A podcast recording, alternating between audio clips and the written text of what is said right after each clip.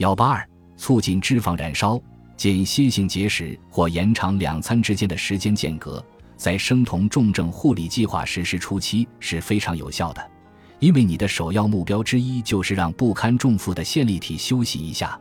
但和那些采取基础版植物悖论饮食计划的人不同，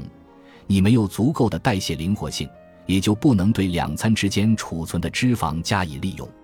因此，当你不吃饭的时候，应当每隔几个小时就食用一汤匙 MCT 油或椰子油补充能量，否则你就会发生脑雾、感到虚弱或眩晕。一两个月过后，你可以试着减少椰子油的食用量。